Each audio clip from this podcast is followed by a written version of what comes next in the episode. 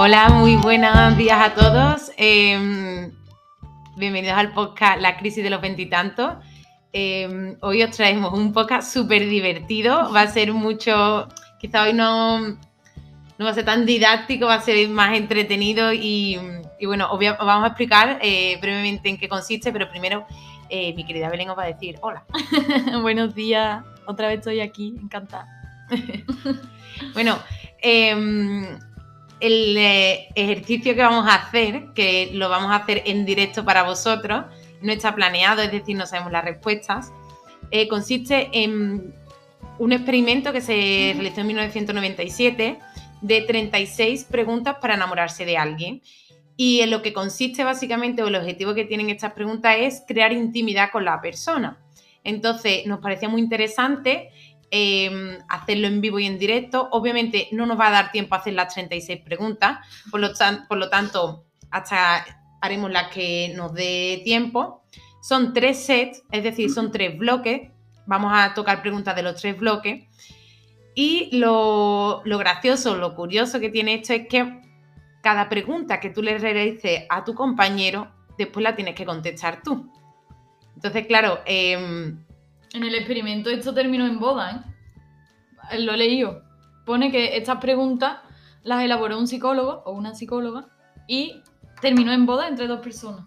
Pero dice que, claro, era porque eran dos desconocidos, entonces se enamoraron a través de conocerse con las preguntas. Em, este, por ejemplo, me parece una súper buena forma de si tienes una primera cita con alguien o con tu pareja o hacerlo con tus amigos en plan eh, como ejercicio grupal o no sé, creo que va a ser súper interesante. Em, eh, nosotros obviamente hemos leído las preguntas. Os voy a dejar, muy importante, abajo en la cajita de descripción em, las 36 preguntas y os voy a explicar y os explico un poquito la historia de este experimento para que os la podáis descargar y... Claro, para que las puedan tener y las usen cuando les apetezca hacer el juego. Exactamente. Entonces, bueno... Em, bueno, aquí hemos venido a jugar, ¿eh? Vale. Eh, le Yo ya sé la que te voy a preguntar. Venga, pues empieza tú. Venga. A ver. ¿Te gustaría ser famosa? ¿De qué forma? Eh, sí, la verdad. Es algo que a veces no sé si nace de mi ego o no, pero sí, eh, yo soy eneatipo eh, dos subtipos social. Si lo leí, le encanta el reconocimiento y le encanta el que la miren y tal. Entonces, sí, de hecho siempre me he visualizado mucho a mí misma dando conferencias delante de mucha gente y tal. Y el motivo por el que me gustaría ser famosa es porque siento, la verdad, que tengo muchas cosas que compartir. Creo que mi historia o la forma en que he vivido las cosas puede ayudar mucho a otras personas. Siempre he considerado que al final aprendemos mucho de lo que los demás nos cuentan también, de, cómo lo viven las mm, situaciones y tal. Y sí, la verdad me gustaría, mm, sí, me gustaría tener repercusión en ese sentido porque creo que el hecho de ser famoso em, o ser influyente lo que te permite es ayudar a un número de personas mayor. De hecho, yo siempre pienso, por ejemplo, cuando veo a tantos influencers ahora en internet y tal, que digo, joder, tienen un puto megáfono y lo que hablan son tonterías. Claro, y después como hay gente también que, bueno, que, no lo usa para eso, que lo usa para, eh, pues para ayudar a otros, ¿no? Entonces, sí, creo que me gustaría ser famoso y de la manera en que me gustaría es dando conferencias y ayudando con mis talleres y mis sesiones a, a la gente. Sí, ahora tú, te toca. bueno, pues yo la verdad que igual hace un tiempo no hubiera contestado lo mismo a esta pregunta. Pero a mí sí, también me gustaría ser famosa. es verdad. Y, mm, pero claro, tú dices, ¿famosa cómo? ¿Por qué quieres que, la gente te, conozca, no? Y en realidad yo creo que ahí viene un poco el kit de la cuestión de quitarnos las creencias limitantes que tenemos de que los ricos son malos, los famosos son malos y las personas que tienen mucho poder de influencia van a usarlo para hacer cosas malas, ¿no? Con los demás. A mí sí me gustaría ser famosa y me gustaría influir en la, en la sociedad mm, con el tema de relacionarnos con el entorno de una manera respetuosa y amorosa. Ya sea pues con el tema de los animales, con el tema de la naturaleza, con el tema de, mm, de la espiritualidad. O sea, todo lo que yo considero que, que, mm, que da poder, que es bueno, sí que me gustaría formar parte un poco de eso y poder transmitírselo a la gente, ¿sabes? De hecho, yo creo que un poco el, el deseo de ser profesora es un poco eso, porque al final una profesora es una persona influyente, una persona famosa Sí. entre un grupo de niños, un grupo de niñas, y que, o sea, las ideas que tú estás sacando fuera le están influyendo a la, a la gente que te está escuchando. Entonces, sí, claro, a mí sí que me gustaría. ¿Por qué no? Claro que sí. Eh, a ver, me toca preguntar. Vale. em, esta es que A ver, Sara. si pudieras elegir a cualquier persona en el mundo, ¿a quién invitarías a cenar? A mí esta me cuesta muchísimo, de hecho. A ver, mira, no voy a decir a nadie que ya conozco, porque puedo cenar en otros momentos, ¿no? Entonces voy a elegir a alguien con quien normalmente no cenaría. ¿A quién invitaría a cenar? ¿Invitaría a cenar? Joder. Mira, invitaría a cenar a... mm, Qué difícil, Sara. Eh, Sí, sí, yo te la he preguntado porque es complicado. O sea, Mm, ¿te ha venido alguien a la cabeza? Sí, ya sé a quién invitaría a cenar. Invitaría a cenar a nuestra amiga la Covadonga. para poder hablar con ella. Bueno, Covadonga es una, una mujer que daba conferencias sobre tema de amor propio, em, sí, autoconocimiento, empoderamiento, eh, mm, un poco por el camino de, de la espiritualidad, ¿no? Y es una, o sea, hace unos meses se ha retirado. De repente ella ha dicho que siente que esa, que esa faceta de su vida ya ha culminado y que le ha encantado vivirla, pero que ya no quiere dedicarse más a contar esas cosas, que prefiere vivirla y que se despide de la peña. Pues a mí me gustaría cenar con ella y que me contara un poco Claro. cómo ha vivido eso. No sé, me, me gustaría conocerla. Que sí. eh, Entonces la invitaría a ella, fíjate. Te iba a decir a Jesucristo, ¿eh? Me lo, me Ay, lo he yo también. A mí también me gustaría. Y decirle, ¿y yo tú qué? Y yo, tú, vamos a ver. Y yo, Cuéntamelo. Cuéntame qué has liado. Sí, me- entre esas dos personas he pensado, pero digo, no, quizá a ella. Ahora, eh, pues yo mm, estaba pensando también decir, digo, me, invita- me gustaría invitar a una de las personas más odiosas de este mundo para conocerla. ¿A Trump a o algo Trump eso? o algo así. Uf. Digo, porque mm, me encantaría saber. Yo no estoy preparada para hacer eso. No, por eso no lo voy a elegir. Pero bueno, elegiría, tía, a una bisabuela mía. Hostia. porque me han dicho, eh, bueno, a mi padre le han comentado que yo tengo, a ver, como digo esto sin que parezca muy volada, da igual, lo digo Da igual. igual, dilo igual. Eh, como que soy una reencarnación de ella, que ella y Mm. yo tenemos algo, un plan de alma juntas. Y claro, A mi abuela le, le pasa con su hermano, que se murió. Y, y me, me han hablado tanto de ella, o sea, y tengo tan, o sea, me han hablado mucho de ella, no, las pocas cosas que han contado de ella, claro, me encantaría saber qué tengo yo ¿Qué que lo ver que con hay ella, ahí? porque me han dicho que yo venía a sanar su karma. Ella murió en un accidente de tráfico eh, con su marido, con mi bisabuelo, y por lo visto él era muy. no era una persona tan deseable y ella era todo lo contrario. Entonces vengo a, sanar un poco ese linaje femenino en mi familia y cenaría con ella, tía. Qué bonito. Venga, ¿me toca? Te toca. Vamos a ver. Mm. Venga, di tres cosas que creas tener en común conmigo. Bueno, yo creo que. eh, más, ¿eh? Tres.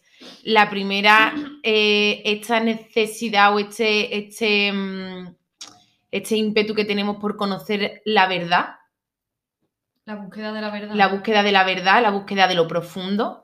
Creo que eso es algo que nos une y de hecho Belén y yo somos bastante diferentes en muchas cosas, ¿no? A la hora de vestir, eh, incluso como nos comportamos a veces con los demás, pero nos une, Incluso a la hora de hablar, bueno, la gente Claro. lo habrá visto en los podcasts. claro, sí, sí, se nota. diferentes. Eh, pero nos unen cosas muy comunes. Una es esa, 100%. Eh, después creo que el sentido del humor. Que al final yo me he dado cuenta que lo que me une con las personas con las que tengo más relación, una relación más íntima, es el sentido del humor. Creo que ahí se entienden muchísimas cosas. Y la tercera, em, que me une con ella, em, creo que las dos ten- em, sabemos disfrutar mucho. Nos damos mucho nosotras la, el placer de disfrutar. Mm. Y creo que mucha gente no lo hace. Y creo que, y de hecho, mm, a mí me pasa cuando estoy más bajita o lo que sea, es que yo hablo con ella y es que es del tirón, hablando contigo, se me, se me diluye eso y me hace como recordar cosas importantes.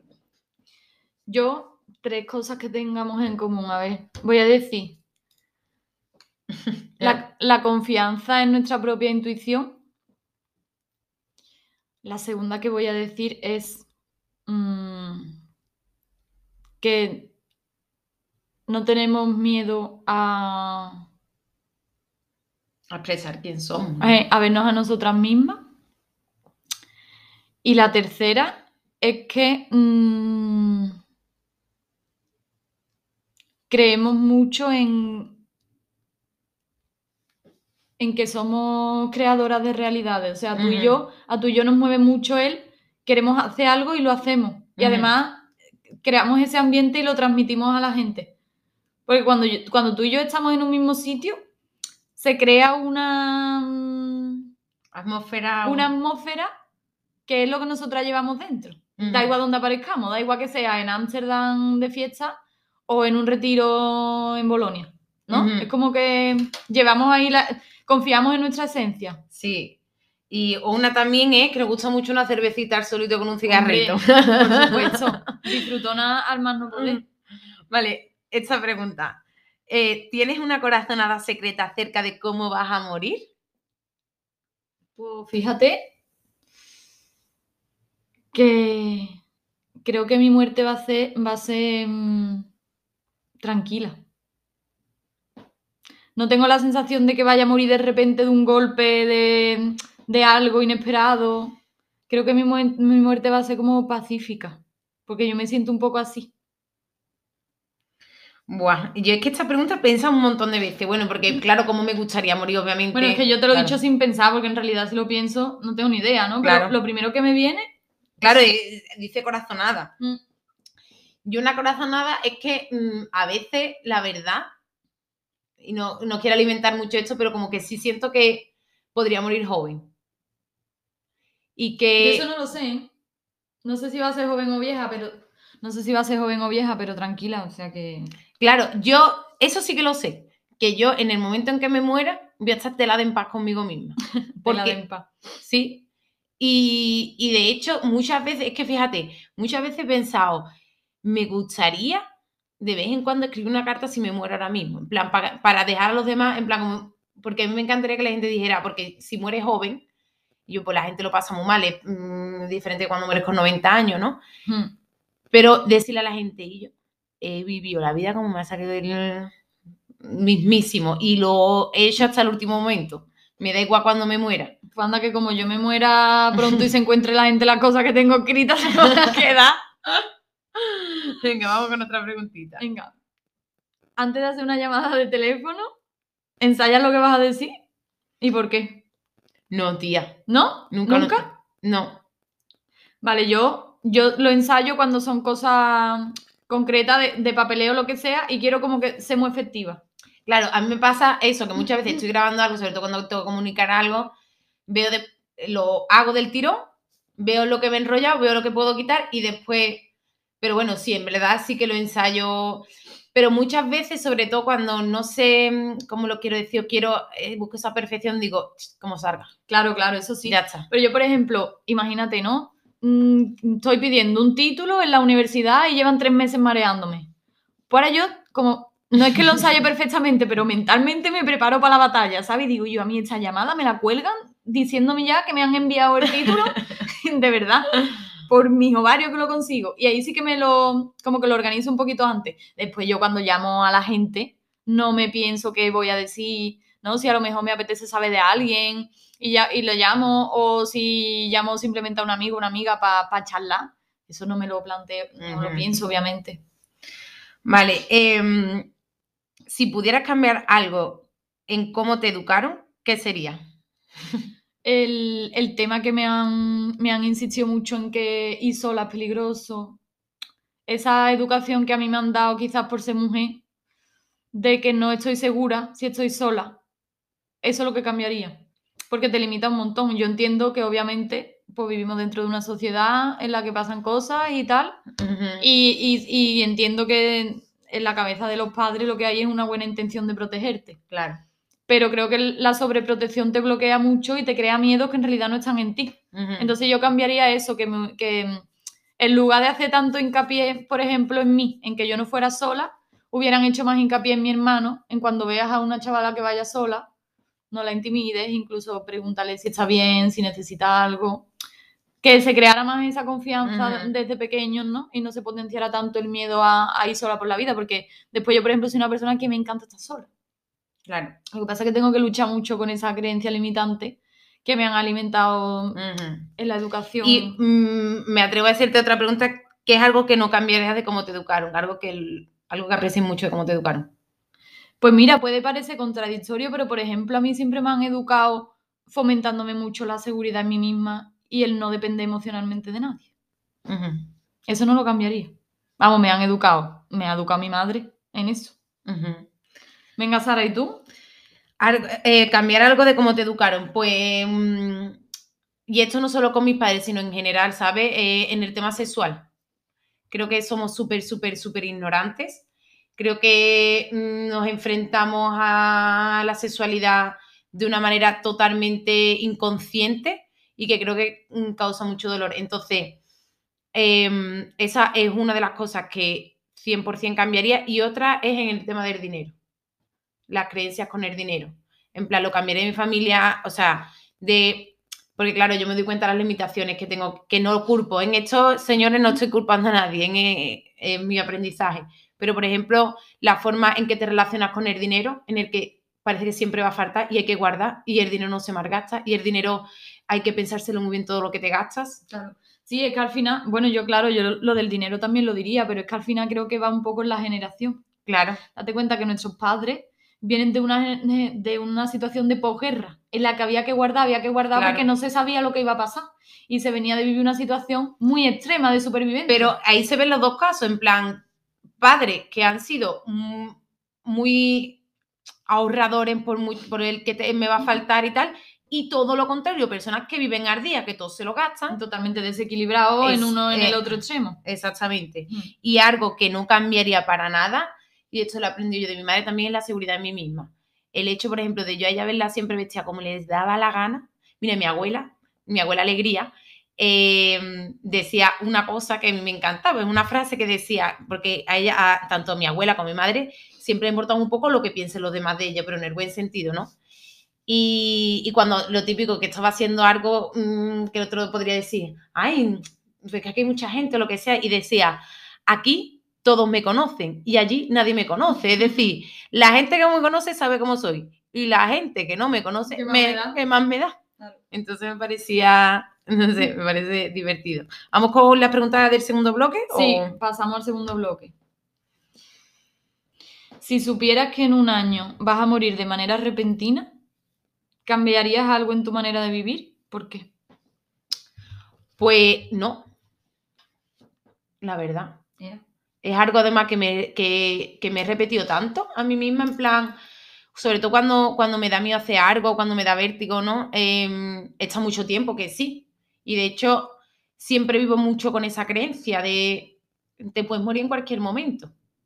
Estás satisfecho con lo que estás haciendo. Y esa frase me ayuda a mí mucho, esa, ese mantra, esa creencia me ayuda mucho a decir, vale, si me fuera a morir pronto, haría esto o no haría esto. ¿Me callaría esto o no me callaría? Y yo ahora mismo mm, voy cuesta y sin freno. Me la suda, la verdad. Entonces, no. Vivo en coherencia con eso. Ahora tú. Yo sí, yo, yo sí haría un montón de cosas diferentes. Sí, por- si me dijeran que yo, eh, ¿hoy qué es? ¿25 de noviembre? Si a mí me dicen que yo el 25 de noviembre de 2022 ya está muerta, yo cojo las maletas, chavales, cojo mis ahorros y me lío a vivir cosas que me quedo, me, me voy a morir, Hombre, pero antes. Hombre, por O supuesto. sea, yo cogería todo el sí. dinero que tengo, el dinero que tengo ahorrado, y diría, nos vemos. Y me dedicaría a hacer todo lo que se me ocurriera en el momento que quiero hacer. Me igual, lo hago. Yo es que también, pues, últimamente también estoy muy ahí. En plan, dije el otro día, yo me quiero a Italia con un muchachito. Y digo, yo, y compré unos billetes al sexto día de conocernos Claro. y dije, me voy. Y me he ido. Pero a lo Entonces, mejor yo estoy en el punto de que digo, vale, Obviamente, tía, me pues, quiero ir a algún lado, ¿no? Y digo, venga, pues me voy a ir a Marruecos porque está lo bueno más barato. No, me quiero ir a dónde, a dónde me quiero ah, ir. claro. Al océano, a, a- yo qué sé, Hombre, claro, una cosa, me quiero ir a las Filipinas y, y quiero montar un congreso de yoga y después quiero hacer un, yo qué sé, meterme bajo el agua con delfines, lo que sea, lo haría todo, ¿sabes? O sea, cambiaría muchísimas cosas, porque la verdad, hombre, claro, yo probaría Yo no- también cosas más extremas. exactamente, yo, aunque, aunque disfruto mucho el presente y me quito muchos límites en ese aspecto, pero yo no vivo la vida como si me fuera a morir el año que viene. Claro, obviamente. Hay ciertas cosas que las hago porque pienso que voy a estar viva más tiempo. Si claro, no- claro, si y no, me gasto todos mis ahorros. Sí, sí. Exactamente. Yo también voy muy por ahí. Vale. ¿Me toca elegir pregunta? No, me toca a mí, esa la has hecho tú. Ah, esa la he hecho yo. Ni te acuerdas. A Es ver, verdad. Ya, te em, vale, si una bola de cristal te pudiera decir la verdad sobre ti mismo, tu vida, el futuro o cualquier otra cosa, ¿qué le preguntarías? Si voy a tener una buena vida. Si no me va a faltar nunca, mm, por ejemplo, dinero para hacer lo que quiera. Si voy, a si voy a vivir en un sitio que a mí me gusta. Si voy a estar bien conmigo misma. Si voy a vivir rodeada de personas que, me, que sean como yo, que me sumen. Vamos, que sean como yo, no, sino que me, Sí, sí que que me nutran, ¿no? Eso es lo que le preguntaría. Si voy a tener una buena vida. ¿Y tú qué, qué intuición tienes respecto a eso? Yo creo que sí. Alimenta mucho esa certeza interna. Yo creo que sí. De hecho, el otro día me dice una amiga, dice, tía, yo es que cuando te conocí, lo primero que se me vino a la cabeza de ti es que nunca te va a faltar nada. Dice, no vas a ser tampoco multimillonaria, pero nunca te va a faltar lo que quieres. Y en realidad, al día, hasta el día de hoy, ha sido así. Que obviamente también partimos de la base de que nos atienden nuestros padres hasta cierta edad, ¿no? Pero bueno, también te digo que hay mucha gente a la que la atienden también sus padres y no llevan la vida que quieren, Totalmente. ¿sabes? Yo, em, ¿Qué le preguntarías a la bolita de cristal? Si me va a ir bien en el trabajo, si voy a conseguir lo que quiera a nivel profesional. Ahora mismo es eso. Y, y a mi tía me hicieron un- una sesión de, registros akáshicos y me dijeron que a mí no... Explica lo que ahora gente que no lo sepa. bueno, no lo explique. No, mira, sí. Buscarlo en Google. Mira, os voy a recomendar, aprovecho para recomendaros el podcast que se llama El Click, eh, que habla sobre registros akáshicos. em, ¿Tuyo? Se llama Mary, esta chica, no es una Ah. chica argentina. Después lo voy a dejar en la cajita de descripción, ¿vale? Si queréis, porque... en- Vale, vale, mejor. Y bueno, me dijeron que yo iba a ser, ah, y en mi estudio numerológico, que iba a ser una persona muy abundante, que nunca me iba a faltar dinero y que, y me, iba, ahora y que me lo- iba a ir... eh, y que iba a tener que iba a tener mucha abundancia económica. Que hasta ahora lo ha sido. Sí, pero claro, a- al final eso, tú- ¿qué realidad crees tú que estás manifestando? Porque en verdad ya hasta ahora he pensado que no. Aunque mira, me pongo a pensarlo y sí. Claro. Venga, eh, ahora te toca a ti. Vale, ¿hay algo que hayas deseado hacer desde hace mucho tiempo? ¿Y por qué no lo has hecho todavía? Pues tía, eh, claro, estoy en un momento. Tía, este fin de semana pasado, eh, cuando me he ido a Italia y tal, he hecho muchísimas cosas que yo llevaba a nivel sexual queriendo hacer y no había hecho por miedo. Y ahora me quedan más cosas. Yo creo que en el plano sexual tengo muchas ganas de experimentar, eh, encuentro con más personas. eh, por ejemplo, hacer eh, sesiones de tantra a nivel energético, reiki, en plan, mi- Experimentar. experimentar sobre todo mi sexualidad en un plano energético, no tanto solo físico, ¿no? Ahora estoy también quemando un poquito los cartuchos de lo físico y tal, que me está encantando, pero ahí sé que hay como una dimensión más que estoy segura que tiene que ser apasionante y que no he descubierto. Pues yo algo que querría hacer desde hace tiempo y que todavía no he hecho, ¿y por qué? Pues yo cogería una furgo a mi wiwi, Si mi madre me deja llevármelo, porque normalmente... Tiene que irte con tu madre. No, normalmente no me deja llevármelo tanto de tan, en cosas tan bolas. O sea, de tanto tiempo. Pues los quiere mucho. Cogería y me iría por ahí sola. Eso es lo que hace mucho tiempo que llevo queriendo hacer y no lo hago. Y no lo hago porque en verdad hay una resistencia ahí. Porque, por ejemplo, este verano que yo estaba muy vibrando en el movimiento sola, de que me apetecía irme a un sitio y me iba, al final inconscientemente hacía cosas para que la gente se viniera. Aunque no, aunque no directamente. Yo directamente decía, eh, que me voy sola, que no sé qué. Pero claro, digamos que yo vibraba de una forma que al final acababa trayendo a gente para que viniera a los sitios. O sea, que haría eso. Y el por qué no lo he hecho hasta ahora, pues ya lo he dicho. Vale, me, ahora me, toca a mí, ¿no? Vale. Em, ¿Cuál es el mayor logro que has conseguido en tu vida? Deja de sufrir. Ese es el mayor logro. Oh, total. El mayor logro que he conseguido ha sido estar viviendo un momento de muchísimo dolor y desprenderme del sufrimiento. O sea, aceptar dolor, seguir sintiéndolo hasta que se, hasta que se fue, pero dejé de sufrir.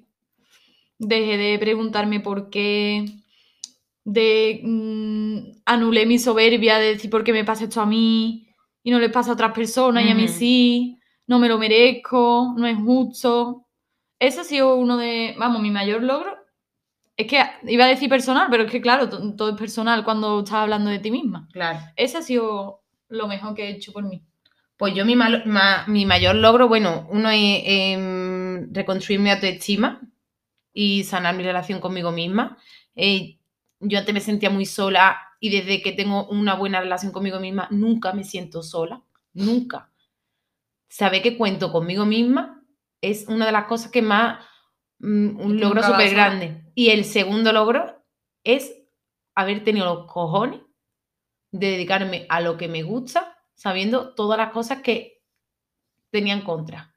Que era, no tienes una carrera de psicología, eh, ¿cómo te vas a ganar la vida con algo? Em, ¿Sabes? Sí, bueno, y emprender. Emprender. Con veintipocos años, sin saber. Cuando nadie en mi familia lo es, ¿eh? Y cuando en mi familia todo el mundo es funcionario, o sea.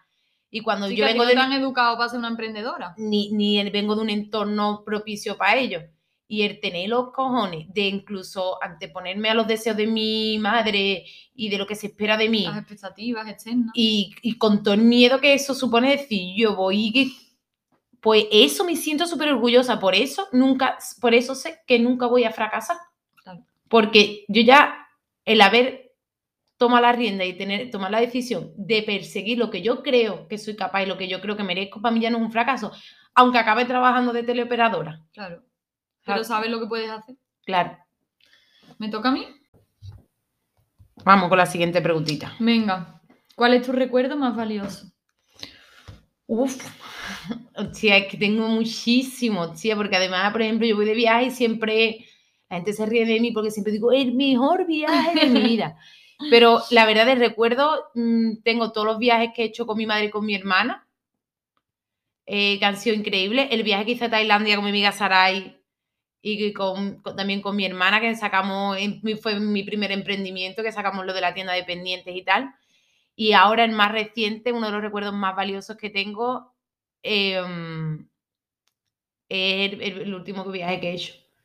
Pero en general, continuamente tengo, porque mm, sobre todo como estoy viviendo tantas cosas muy buenas, incluso las malas, ¿no? Pero me pongo a pensar y, hago, intento hacer como una fotografía mental del momento, de cómo me siento y tal. Entonces, bueno, el otro día, un recuerdo que creo que se me va a quedar siempre es que el otro día estaba en Chefalú, que es mi sitio favorito de este planeta Tierra, con, viviendo un, un momento súper álgido de mi vida.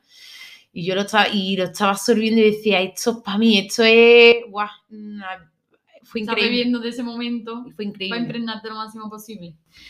Pues para mí, lo, el mejor recuerdo que tengo, en el cuesta elegir uno, ¿no? Pero si yo pienso en mis mejores recuerdos, siempre estoy bailando, tía. Qué guay. Estoy, o sea, desde pequeña, si pienso en los mejores recuerdos de pequeña, estoy bailando. Estoy bailando en un escenario, estoy bailando en la verbena del colegio. Después, si pienso un poquito, estoy bailando con, con mi amiga, estoy bailando con una pareja, estoy en una fiesta en la que la gente está sentada y yo estoy bailando. Si pienso en lo más reciente, estoy este verano bailando. O sea que mi mejor recuerdo es cuando, claro, cuando yo me pongo a bailar. ¿Qué situación hay, cómo me siento cuando yo me pongo a bailar? Esos son mis mejores recuerdos. Y yo también, vale, aquí, por favor, todas las personas de mi familia, padres, de amigos y tal, por favor, obviar esto que voy a decir. Pero la verdad que de los mejores recuerdos y experiencias que recuerdo han sido tomando algunas drogas. En plan, porque las estaba tomando, por ejemplo, el, em, el LSD, cuando lo probé, eh, tuve una experiencia bestial, ¿vale? Por eso digo que esto lo podéis obviar, pero la verdad, en, ni quiero hacer apología de las drogas, ni tampoco... No, pero la experiencia. La experiencia que yo viví es que, mm, el viaje que hicimos tú y yo a Amsterdam, eh, eh, y esa vez que, que, mm, que fue en Londres que tomé el SD y que viví una experiencia en la que yo era capaz de ver toda mi vida con una perspectiva bestial, era como lo de la bola de cristal, yo era esa bola de cristal. Claro. Y la verdad que lo tengo como uno de los recuerdos más valiosos de mi vida. Fue potentísimo, potentísimo. Bueno, pues te toca ahora elegir preguntas. A ver, a ver, a ver, a ver. Em, venga, em,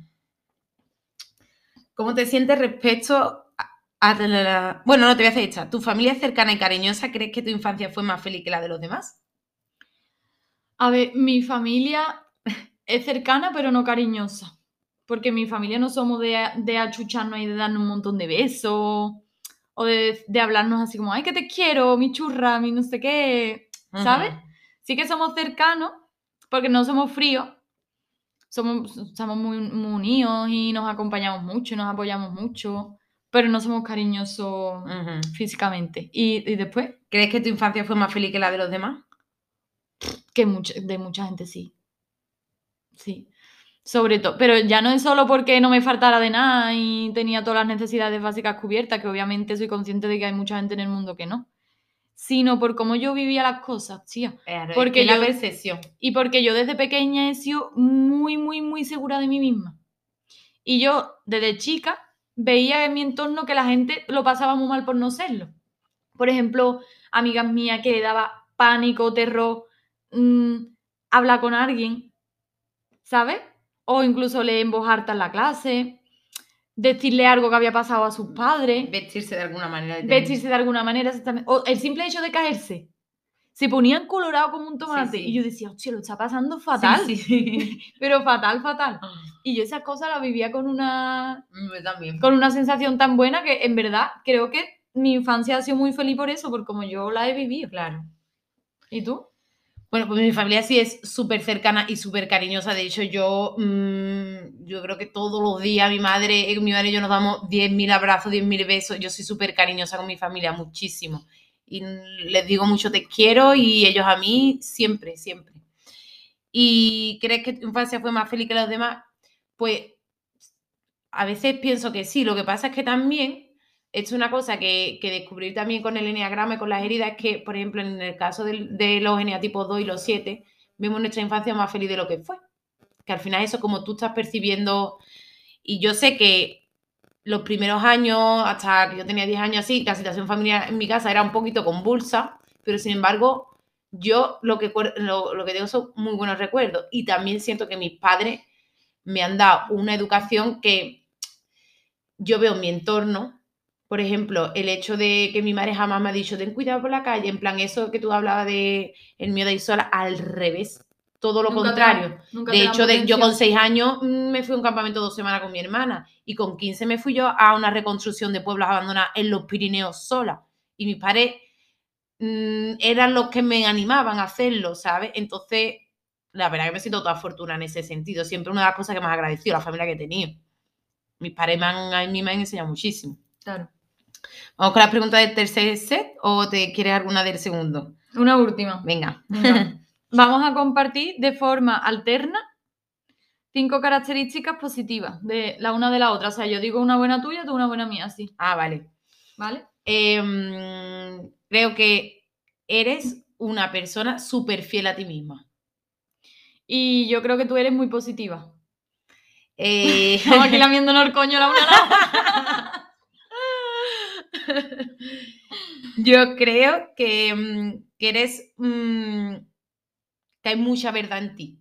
Que eres una persona que expresa mucha verdad. Yo voy a decir que eres muy auténtica en la manera en la que te comportas. Otra es que. ¿Cuántas mm, llevamos? ¿Tres? Dos, Dos. ¿no? Bueno, otra es que creo que tienes un talento para escribir y para expresar cosas que son muy complejas de una manera muy sencilla y muy armoniosa y bella. Que eso te lo he dicho yo a ti, de hecho, Sí, sí, pero casi de sopetón. de eso- sin saliva ni nada. Y mm, a ver, ahora qué digo yo de ti después de lo que has dicho. Mm. Claro, es que, toda- es que hay muchas cosas que vienen como de lo mismo, ¿no? Pero diría que, mm, que eres muy contagiosa. Que contagias fácil el estado en el que tú estás cuando es bueno, lo sabes contagiar a los demás, ¿sabes? Mm, le, da- le das ahí un... Derribas muy rápido las pajas mentales que tiene la peña. Pues yo, otra cosa tuya es, me encanta que te expreses en el momento en el que sea de la manera en que te sale del santo coño. Que, por ejemplo, estamos sentados, no sé qué, y a ti te apetece bailar, te coges y te pones a bailar y te da igual. O dice, pues te quiero leer un poema. Y lo lees además, no, no, no sé qué, no sé cuánto, sino poniendo intención, ¿sabes? Como que no tienes esa vergüenza, ese sentido de ridículo que tenemos, No, que podemos verdad, no, no, llegar a tener. Pues yo de ti diría también que me gusta, y pues, claro, y lo considero positivo por eso, que no te he visto casi nunca dominada por el miedo. ¿Sabes? Casi nunca te he escuchado decir, y a mejor no. No. Al revés. ¿Sabes? Entonces eso es algo que me gusta también. Eh, y ya en- está, ¿no? Tenemos que seguir. Sí, venga, vamos a decir, yo creo que hemos dicho cinco, yo no sé si hemos dicho cuatro o cinco, da igual. Bueno, bueno, vamos con las preguntas del tercer, que estas, Bueno, son, bueno. estas son ya el tercer escalón aquí. vale. Em, completa esta frase. Ojo. Ojalá tuviera alguien con quien compartir. Ay. A ver. Mm. Alguien, a quien sea. Ojalá tuviera alguien con quien compartir. Es que creo que lo comparto todo. Porque mira, diría, ojalá tuviera alguien con quien compartir mis proyectos personales. Ya existe. Ojalá tuviera alguien para compartir mis inquietudes intelectuales, espirituales, ya existe. Ojalá tuviera alguien con quien compartir mi, mm, pues, mi concepción de la sexualidad, ¿no? Esa parte energética de mí, no sé qué, ya existe también. Que- o incluso los momentos de diversión, de placer, de... También. O sea, que no, no me falta eso, la verdad.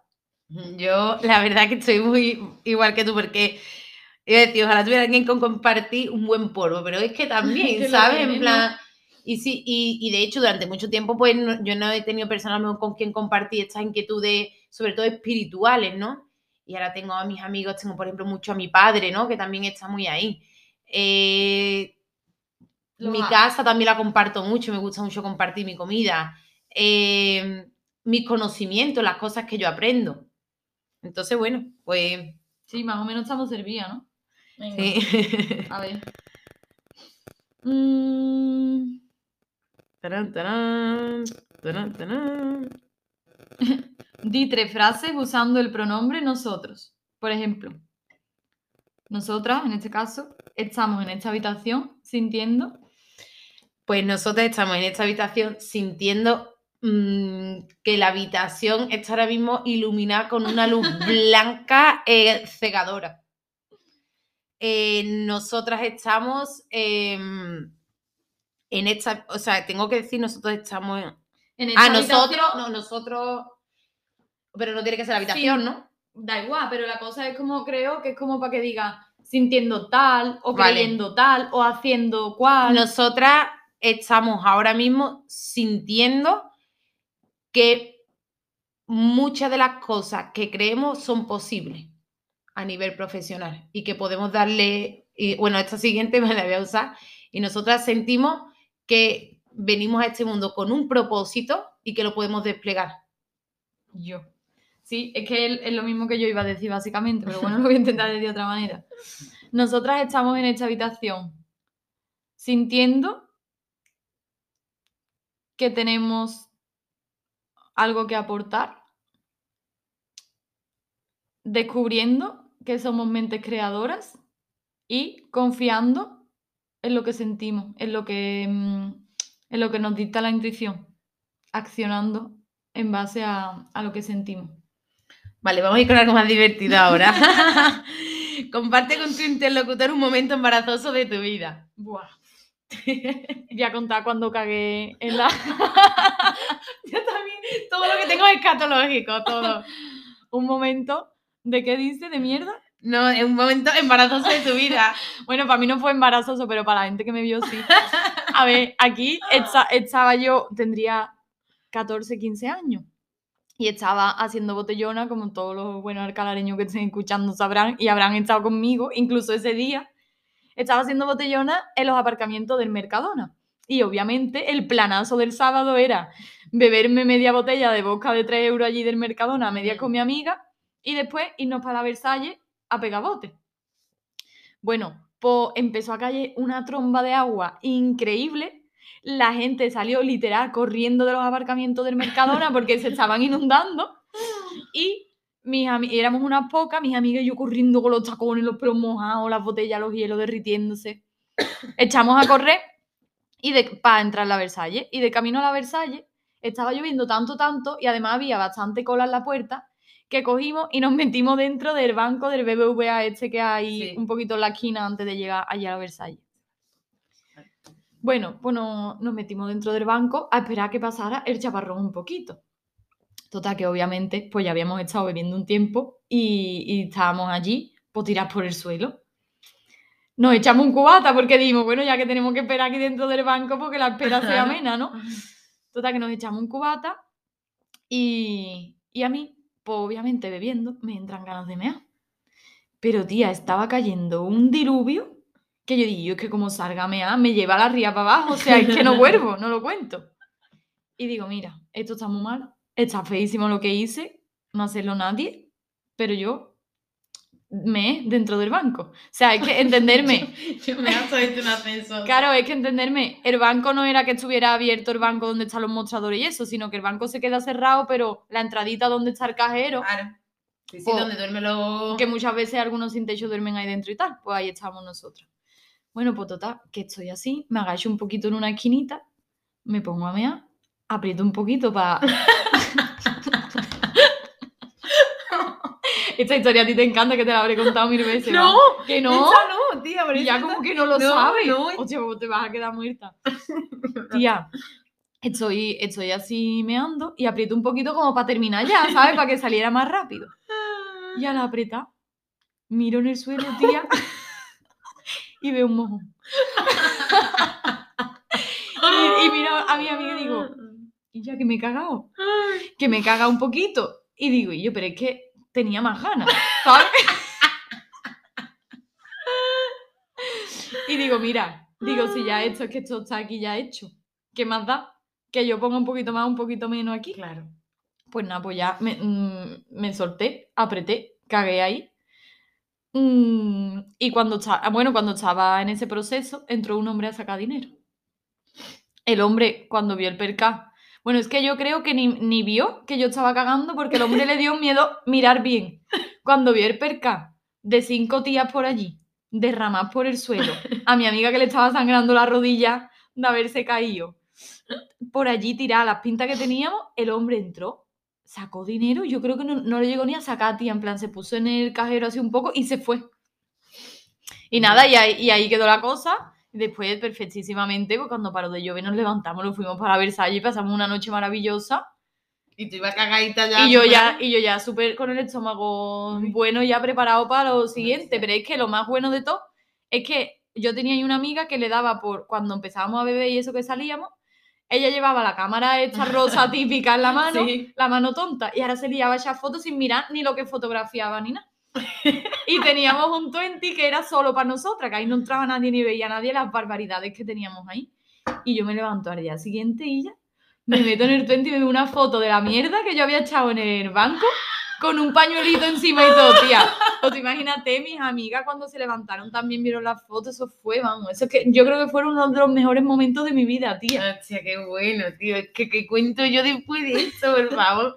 Y es que, claro, Una experiencia embarazosa, no tiene por qué ser Ya, pues, es que- la cosa es que. mm, yo- es que todo lo que te cuento es escatológico. Primero porque he tenido colon irritable siete años. te ha pasado de cagarte encima también un montón, Un montón de veces, ¿no? tía, porque yo además eh, siempre tenido muchos problemas con el estómago. Y bueno, y de pequeña, rollo, en la edad del pavo, desde los 12 años hasta los 15, 16, cada vez que me reía mucho me meaba encima, Ah, como las viejas, o sea, tenía, pero que me meaba. Amo de chica y, y de mayor. Yo, No, ya, ya hace, la última vez que yo me vi fue en Ámsterdam, creo, encima. Coño, ¿cuántos años teníamos en Ámsterdam? Y ya pues eso fue, yo creo que en... Quiero ya- decir que no eras una niña. No, no, no, ¿qué coño? y, y claro, me he meado en la feria. Me acuerdo de mearme una vez en, el toro, los toros mecánicos, estos que son como tres filas así. Mi amiga Rocío, que mm, tenía una risa muy contagiosa y cuando se reía se ponía muy colorada, muy colorada, muy colorada. Y yo me acuerdo de estar allí en esa máquina. Claro, que no podía cerrar las piernas porque eso está con las piernas abiertas. Mira, mira, yo me caí, ya es que yo decía, de esto que estoy aguantando, pero digo, ya está, ya me meo entera. Estaba aquello empapadito, empapadito. Mira, me tuve que ir a mi casa a cambiarme, que ya otras veces lo que hacía, me, le pedía a alguien un jersey o lo que sea, me lo ataba y decía, esto se seca, ¿sabes? También me meé una vez, me, me meé lo harto porque se cayó una compañera de clase. Y es que no se cayó, es que se tropezó. Qué malvada. Y ya, y yo no me río nunca de las calles, pero yo no sé eso por qué me hizo a mí De los tantísima nervios, lo mejor. Era última hora, llevaba una bandolera muy larga. Una bandolera. La bandol- típica bandolera que tú la llevabas por la altura de las rodillas. Y ya, pues, delante a la gente de salir se tropezó. Y ya que salíamos del colegio, tío. Y ya, como, como si fuese. Estábamos huyendo de una explosión. Y hostia. ya, Los niños con el chaquetón. ¿eh? en la cabeza y la mochila atrás. Y yo, Ay, sí, tía, además, una frase que yo recuerdo muchísimo de ti es cuando estamos contando algo gracioso y para de reírte de, ay, creo que me mea un poquito. Creo Esa que me- frase es muy tuya. sí, sí. Ya empezó a hacer ejercicio de, para controlarlo. y Yo me controlo más o sea, hace tiempo. Pero vamos. mm, y de hecho, yo, por ejemplo, por eso nunca quiero probar cosas anales ni nada, porque es que yo le tengo pánico. Yo le tengo pánico. Y. mm, Va a entrar mi madre en la habitación. Estamos grabando. No pasa nada, problemas del En el directo. momento que estás hablando de por qué nunca te has metido cosas anales. Lo peor es que esto lo va a escuchar ella. Hombre, y tanto. Bueno, menos mal que lo del LSD se lo contaba a mi pareja, a mi madre, menos mal. Venga, ahora, uf, es que ahora después de esto que te pregunto, porque las preguntas son cual- mm, sobre la muerte y O tal. cualquier o sea. cosilla que más da si hablamos. Venga. Eh, vale, ¿hay algo que te parezca demasiado serio como para no hacer bromas al respecto? Creo que no, tía. Que, fíjate, creo que he sido muchas veces, ya no tanto, ¿eh? Pero de adolescente y eso sí, una persona como que defendía mucho la injusticia y a, los- y a las personas que, que estaban como en una situación más complicada. Siempre me, me ha traído mucho como aportar mi grano de arena en eso, ¿no? Por ejemplo, que si los animales abandonados, que si las ONG, que si las personas que vienen de, otros de otros países, que... Y en realidad creo que para el humor es que a mí me vale todo. Siempre y cuando de verdad tú lo hagas porque a ti mismo te hace gracia y no lo hagas para molestar. Creo que ahí estaría un poco mi... Cuando siento que alguien utiliza el humor para molestar, eso no me gusta. Claro. O, como, o como una forma de ridiculizar algo que no entiende. Ahí está, eso- como una forma de ridiculizar o de decir algo de alguien que no se atreva a decir. A mí el humor no me gusta. Pero después, cuando de verdad la persona misma que lo dice le hace gracia, no, yo no tengo límite en eso. Es que, por ejemplo, a mí cuando hacen las típicas bromas a alguien así que nos encontramos en nuestro entorno, ¿no? Sobre las cosas que hacemos y Mm. lo ridiculiza, a mí eso me da mucha rabia, pero sin embargo tú y yo estamos todos días, porque tengo los chakras o el chakra este no sé qué, no sé cuánto, o, muy descentrada o lo que sea, y, hace- y yo puedo hacer bromas Claro. de, de eso y me encanta. Y de hecho, mm, te lo he dicho antes, que yo creo que lo que comparto 100% con las personas con las que mejor me llevo es el sentido del humor. claro. Y me Es que encanta. para mí es esencial. Y de hecho, me encanta, de hecho, creo que es un sentido del humor que no lo puedo compartir con todo el mundo, pero claro, en el momento, porque a veces puede ser cruel, a veces puede ser negro, a veces, pero creo que, y yo, si tú te sabes reír de incluso de las desgracias que te pasan en tu vida. Claro, y que te rías de las tuyas y que, y que no solo te rías de las de los demás. Claro, claro, por supuesto, y saber reírse uno mismo. Porque hay gente que hace muchas bromas de los demás, pero cuando le hacen una broma a él, Ah, claro, claro. se lo toman fatal. Claro, y los el, el tema de los límites del humor y tales también es una cosa. Venga, te toca, vamos a hacer la última preguntita Venga, y, y, mm, vámonos que nos vamos. vamos a ver. Em,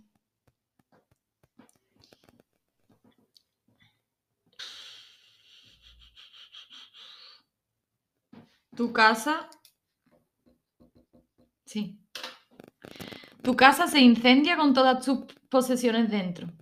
Después de salvar a tus seres queridos y a tus mascotas, o sea, sin coger nada de ninguna posesión, tienes tiempo para hacer una última incursión y salvar un solo objeto. ¿Cuál escogerías y por qué? Pues te digo la verdad, el ordenador. Yo, yo estaba pensando lo mismo. Digo, ni una foto, porque in- incluso los recuerdos y tal, al final, bueno, los he vivido y ya está, ¿no? Pero la verdad, el ordenador, Mm, porque encima yo sé que en cualquier día me va a pasar con el ordenador y voy a decir, ¿por qué no hice esa copia de seguridad? No sé qué, pero es que en el ordenador es donde tengo un montón de cosas guardadas y en verdad es lo que más puta da María. Claro, es que yo creo que hoy en día el ordenador es como antiguamente un cajón en el que tú tenías todas las cosas importantes, Claro. ¿no? Todos los papeles, o si tienes cosas que has escrito, o fotos de momento. Ujú. Vamos, de hecho, si tuviera que dejar algún ser querido por coger el ordenador, tampoco creo que me lo mucho. Se podría hacer una, una purga. Sí, pues yo, yo igual, Sara, el ordenador. Venga, yo creo que nos da tiempo a una última. Venga, vámonos.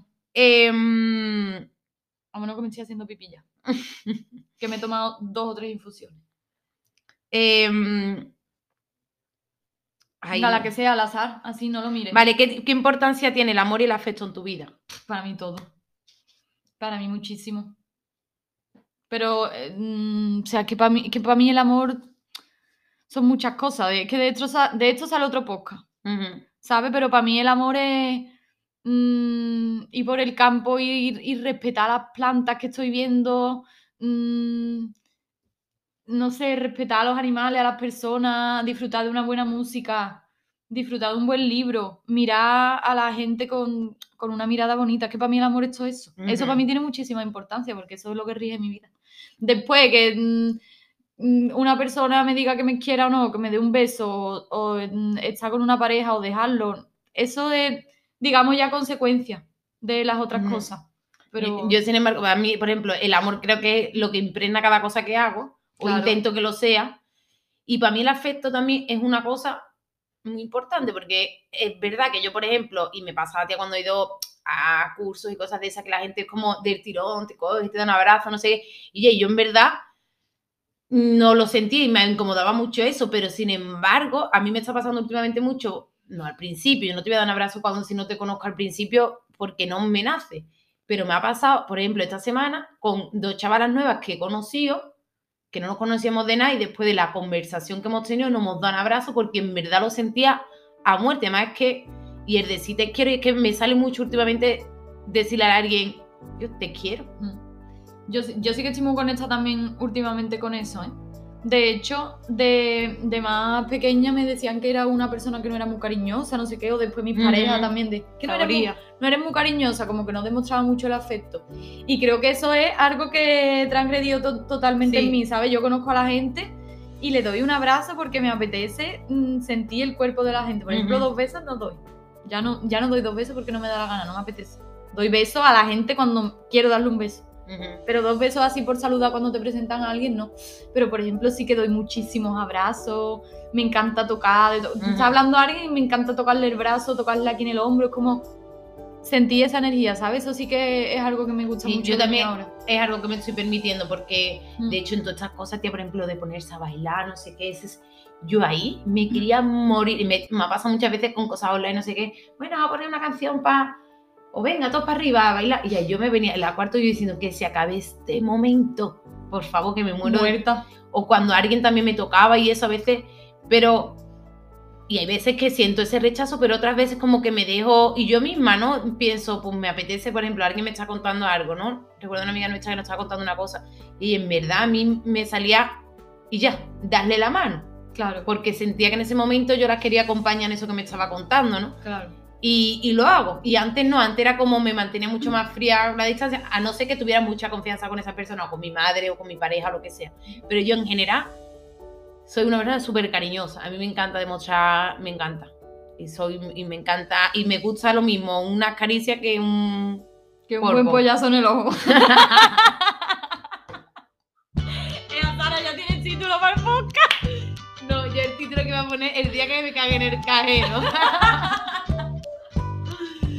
bueno, chicas, eh, hasta aquí el podcast de hoy. Espero que haya divertido. Os dejo abajo las preguntas, las 36 preguntas, para que lo practiquéis con vuestra pareja, con, con quien queráis.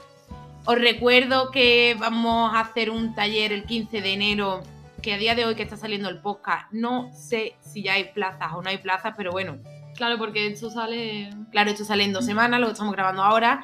Y bueno, aún así. Bueno, pero que te, que te, que te Aún- escriban o que me escriban a mí. Exactamente, y si queréis apuntaros, porque si vemos que se está apuntando mucha gente, es probable que hagamos otro en el futuro. Lo que pasa es que no lo sabemos. Entonces, eh, si quieres también saber de qué va este encuentro, en el último podcast, justamente al principio, lo explicamos todo con más detalle.